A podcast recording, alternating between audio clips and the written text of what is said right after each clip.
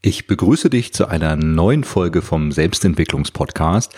Ich bin Andreas Gauger und wie du vielleicht mitbekommen hast, habe ich mir die letzten zwei Wochen eine kleine Auszeit gegönnt und keinen Podcast veröffentlicht. Das war mal bitter nötig. Ich brauchte mal so ein bisschen Urlaub und so ein bisschen Zeit zum Durchschnaufen zwischendurch. Aber heute geht's in alter Frische weiter. Und zwar mit dem letzten Beziehungsbedürfnis aus der achteiligen Serie der Beziehungsbedürfnisse nach Erskine und Troutman. Und zwar dem Bedürfnis danach, etwas zu geben. Und auch das ist ein Bedürfnis, das im Alltag gut gemeint relativ häufig verletzt wird von unseren Mitmenschen und auch von uns selbst garantiert. Wenn man es in einem Satz zusammenfassen würde, dann könnte man sagen, bitte, bitte, bitte nimm die ernst gemeinten, ehrlich gemeinten Geschenke und Komplimente deiner Mitmenschen an. Nicht die Vergifteten, nicht die, die eine Hidden Agenda haben, nicht die, die ein reines Eigeninteresse im Hintergrund verfolgen, aber die, wenn dir jemand wirklich eine Freude machen möchte, der dir wichtig ist, sei es durch ein materielles Geschenk, sei es durch ein Kompliment oder dass er dir irgendetwas abnimmt, eine schwere Last für dich trägt, dir bei irgendetwas hilft, was dir Schwierigkeiten macht oder so. Bitte nimm das an. Du tust demjenigen damit einen unglaublichen Gefallen. Warum wird hoffentlich gleich noch klarer werden. Wir alle haben das Bedürfnis danach, einen Beitrag zu leisten und etwas zu geben. Nicht nur der Welt allgemein, sondern ganz besonders denjenigen, die zu unserem Inner Circle gehören oder denjenigen, die wir da gerne mit drin hätten, auch wenn sie es noch nicht sind. Und was passiert ganz häufig im Alltag, wenn jemand auf uns zukommt und sagt, darf ich dir helfen, darf ich das für dich machen oder uns ein nettes Geschenk macht oder so? Entweder wir reagieren ablehnend in ganz vielen Fällen, sagen, nein, danke, das brauche ich nicht oder vielen Dank, ist lieb von dir, ich komme schon alleine zurecht. Manche wehren sowas auch deutlich harscher ab, vor allem wenn jemand den inneren Anspruch hat, immer selbst wunderbar funktionieren zu müssen und keine anderen zu brauchen. Oder viele von uns haben auch das Gefühl, dass wir dem anderen irgendwie was wegnehmen würden oder was schulden würden, was schuldig bleiben würden, wenn wir seine von ihm angebotene Hilfe oder sein Geschenk annehmen würden. Und das ist schon einer der wichtigsten Gründe dafür, warum wir das häufig nicht annehmen wollen, weil wir Angst haben, in der Beziehung die Augenhöhe zu verlieren. Gesetz von Geben und Nehmen in Beziehung oder sozialer Reziprozität. Wenn du mir was gibst, habe ich das Bedürfnis, dir auch was ungefähr gleichwertiges zurückzugeben bei nächster Gelegenheit und umgekehrt. Und viele von uns haben einfach Angst, dass wir in so eine Art Schuldfalle geraten und der andere dann einen Anspruch an uns hat. Das ist einer der Hauptgründe, warum viele die Geschenke der anderen, wie gesagt, mit Geschenken meine ich, das ist sehr weit gefasst hier, die Geschenke der anderen nicht annehmen wollen. Das andere ist eben, weil wir glauben, es schickt sich nicht oder weil wir glauben, wir müssten immer alleine funktionieren, wir würden keinen brauchen. Und vielleicht kennst du das von dir selbst, was das für ein blödes Gefühl ist, wenn man auf andere zukommt und es wirklich gut meint und was für andere tun möchte, ihnen was geben möchte und der andere lehnt uns ab, er weist uns zurück. Das ist manchmal wie ein Schlag in Magen, auch wenn es vom anderen gut gemeint ist. Wir merken, wir können mit unserem Bedürfnis etwas zu geben, etwas beizutragen, es unseren Lieben leichter zu machen oder schöner zu machen, nicht beim Gegenüber landen und stehen da wie bestellt und nicht abgeholt. Eigentlich hat uns niemand bestellt, aber das ist häufig das Gefühl, was es am besten beschreibt. Und eine ganz, ganz häufige Form, die das annimmt, ist, wenn uns jemand zum Beispiel etwas Materielles schenkt, dass wir antworten mit Mensch, das wäre doch nicht nötig gewesen oder du sollst doch nicht so viel Geld für mich ausgeben oder irgendwas in der Richtung. Und was wir damit machen ist, wir werten ein Stück weit, auch wenn es nicht so gemeint ist, aber wir werten ein Stück weit die Geste des anderen ab. Der andere hat das Gefühl, er kann damit nicht wirklich bei uns landen. Für mich könnte man es so zusammenfassen, wenn jemand dir ein Geschenk machen möchte, ein ehrliches Geschenk, der dir wichtig ist, dann ist das Geschenk, was du ihm machen kannst, im Ausgleich, im direkten Ausgleich, genau in dem Moment, wo er dir etwas schenkt, dir etwas abnimmt, dir hilft, etwas für dich tut, dir eine Freude macht, was auch immer, dass du es dankend annimmst. Und der Satz ist da, danke oder vielen Dank. Nicht vielen Dank, das wäre doch nicht nötig gewesen oder irgende spar dir diesen Scheiß bitte, sondern einfach vielen lieben Dank, da freue ich mich sehr drüber oder was auch immer, aber nichts, was von der Wirkung irgendetwas wegnimmt. Nichts, was irgendwie in die Richtung geht, das hättest du nicht machen müssen oder du sollst doch nicht immer oder gib bitte nicht immer so viel Geld für mich aus oder sonst was. Damit tust du dem anderen keinen Gefallen, auch wenn das vielleicht deine Idee im Hintergrund ist. Das ist ja häufig der Fall. Wir meinen es ja meistens gar nicht böse, aber damit tust tust du dem anderen keinen Gefallen. Im Gegenteil, du nimmst ihm etwas weg. Du nimmst ihm ein Stück der Freude am Schenken. Das Ganze gilt nicht dafür, wenn du das Gefühl hast, der andere will dich übervorteilen. Also wenn dir jemand so äh, trojanische Pferdgeschenke macht.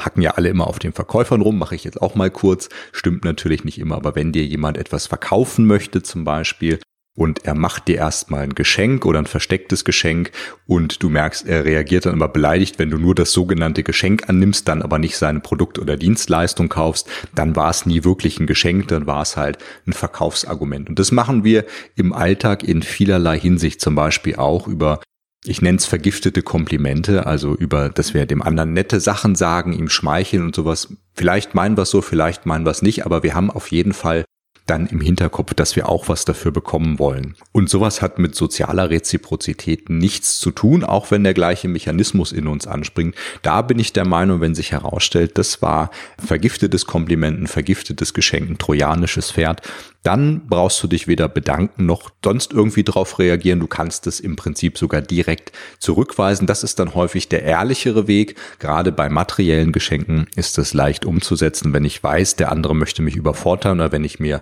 da relativ sicher bin, dass ich sage, vielen Dank, aber das möchte ich nicht annehmen.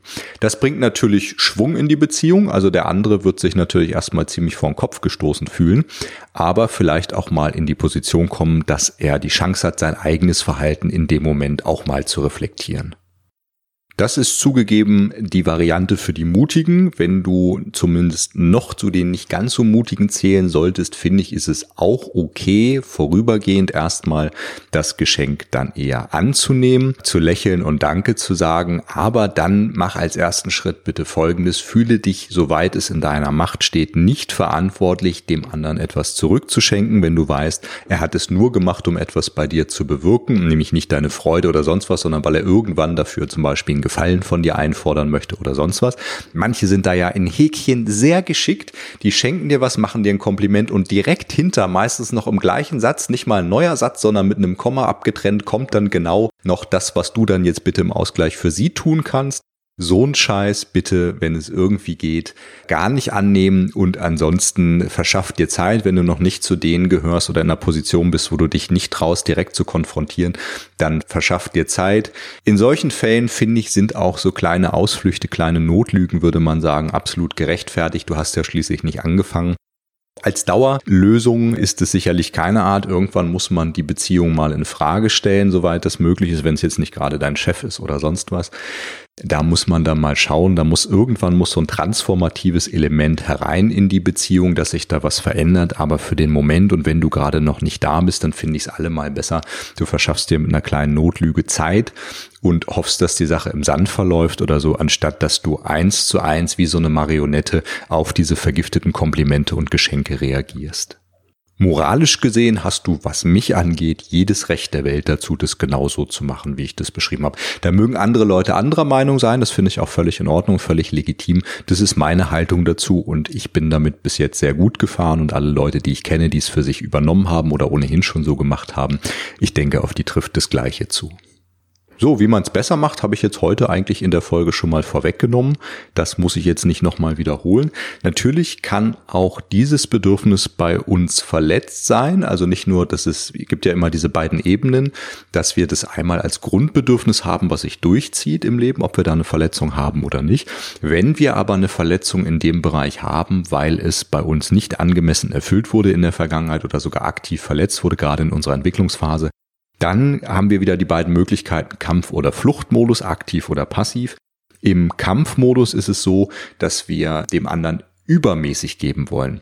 Wir wollen eben überhaupt nichts zurückhaben dafür, sondern wir wollen nur geben, geben, geben, um auch beim anderen einen Anspruch zu haben häufig. Wir entwickeln Helfersyndrom. Wir sind dann natürlich auch frustriert und beleidigt, wenn der andere das nicht annimmt oder wenn er nicht dankbar genug ist oder so. Ähm, wir neigen dann vielleicht auch zu Überfürsorglichkeit und geben ungefragte Ratschläge. Das ist ja bei vielen Coaches und Berater so eine Berufskrankheit für viele, dass man da echt aufpassen muss, weil man es den ganzen Tag macht und so drin ist und dann mal genau unterscheidet, unterscheiden muss, dass man hier gerade im Privatleben vielleicht überhaupt keinen Auftrag hat und besser mal seine Klappe hält und da muss ich mir in letzter Zeit vielleicht nicht mehr so, aber was frühere Jahre angeht, definitiv auch an die eigene Nase fassen. Ich glaube, das kennen viele. Und dann neigen wir dann häufig auch dazu, die Position, die wir haben, völlig zu überschätzen oder anmaßend zu wirken oder wir geben dann Ratschläge zu Themen, zu denen wir eigentlich ehrlich genommen überhaupt keine Ahnung haben oder so und sind halt ständig dabei, müssen helfen, müssen unterstützen, müssen beraten und so weiter. Die andere Variante ist das Gegenteil aus dem Fluchtmodus heraus, die passive Variante. Da neige ich zum Klammern. Wenn ich da versuche zu kompensieren, dann äh, was einmal in meinem Leben ist oder wer einmal in meinem Leben ist, der muss bitte unbedingt da bleiben. Also ich äh, versuche mit, mit letzter Kraft alles zu halten, was ich einmal habe. Vielleicht entwickle ich eine gewisse Sammelleidenschaft oder im Extremfall kann ich sogar zum Messi werden, dass ich wirklich alles horte und äh, große Vorräte anlege an allem, was man so brauchen könnte und sonst was. Da gibt es auch andere Gründe dafür, gibt es auch vernünftige Gründe. Aber das könnte eine Möglichkeit sein, wie man damit auf der passiven, auf der Fluchtseite eben umgehen kann.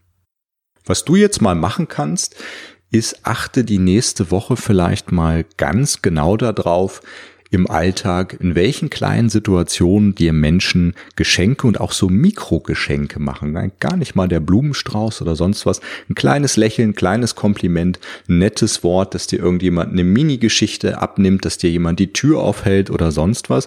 Und achte mal ein bisschen auf deine Reaktion. Was wäre deine normale Reaktion, auch innerlich, unabhängig von dem, wie du nach außen reagierst und was du sagst, sondern auch innerlich drauf. Hast du eher so ein Gefühl, wie das wäre nicht nötig gewesen oder oh Gott, nein, jetzt tut er was für mich, jetzt muss ich reagieren oder freust du dich innerlich wirklich und versuch deine Reaktion innerlich wie äußerlich mal für die nächste Zeit bei solchen Geschichten, wenn sie ehrlich und aufrichtig, aufrichtig sind, vom Gegenüber mehr in Richtung Freude und Dankbarkeit zu legen und den Fokus darauf, wie nett Mitmenschen doch einfach sein können und beobachte für dich mal, was das in deinem Lebensgefühl auch verändert. Das klingt nämlich wie eine Kleinigkeit, aber wenn ich die Welt plötzlich als einen Ort erlebe oder meine Wahrnehmung dahin verschiebe, wie freundlich Menschen auch sein können, dann macht das was mit meinem Grundlebensgefühl mit der Zeit. Probier es einfach mal aus. Ich wünsche dir ganz viel Freude dabei, ganz viele neue Erkenntnisse, die vielleicht für dich dabei sind und würde mich freuen, wenn du mich und uns alle so ein bisschen teilhaben lässt, wieder wie immer auf den üblichen Kanälen, Social Media, Facebook, Instagram, Kommentar auf dem Blog zum Beispiel oder auch direkt in deiner Podcast-App oder so. Schau einfach mal, wenn du Lust hast, lass uns alle ein bisschen an deinen Erfahrungen teilhaben und auch drüber diskutieren. Vielleicht hast du ja auch eine andere Meinung dazu, dann schreib die gerne auch dazu. Ich bin sehr gespannt. Die Folge war wieder ein bisschen kürzer, aber auch zu dem Beziehungsbedürfnis gab es gar nicht so viel zu sagen, ist auch relativ selbsterklärend. Ich freue mich, wenn es dir trotzdem gefallen hat und wünsche dir jetzt noch einen ganz, ganz schönen Tag und bis zum nächsten Mal. Andreas.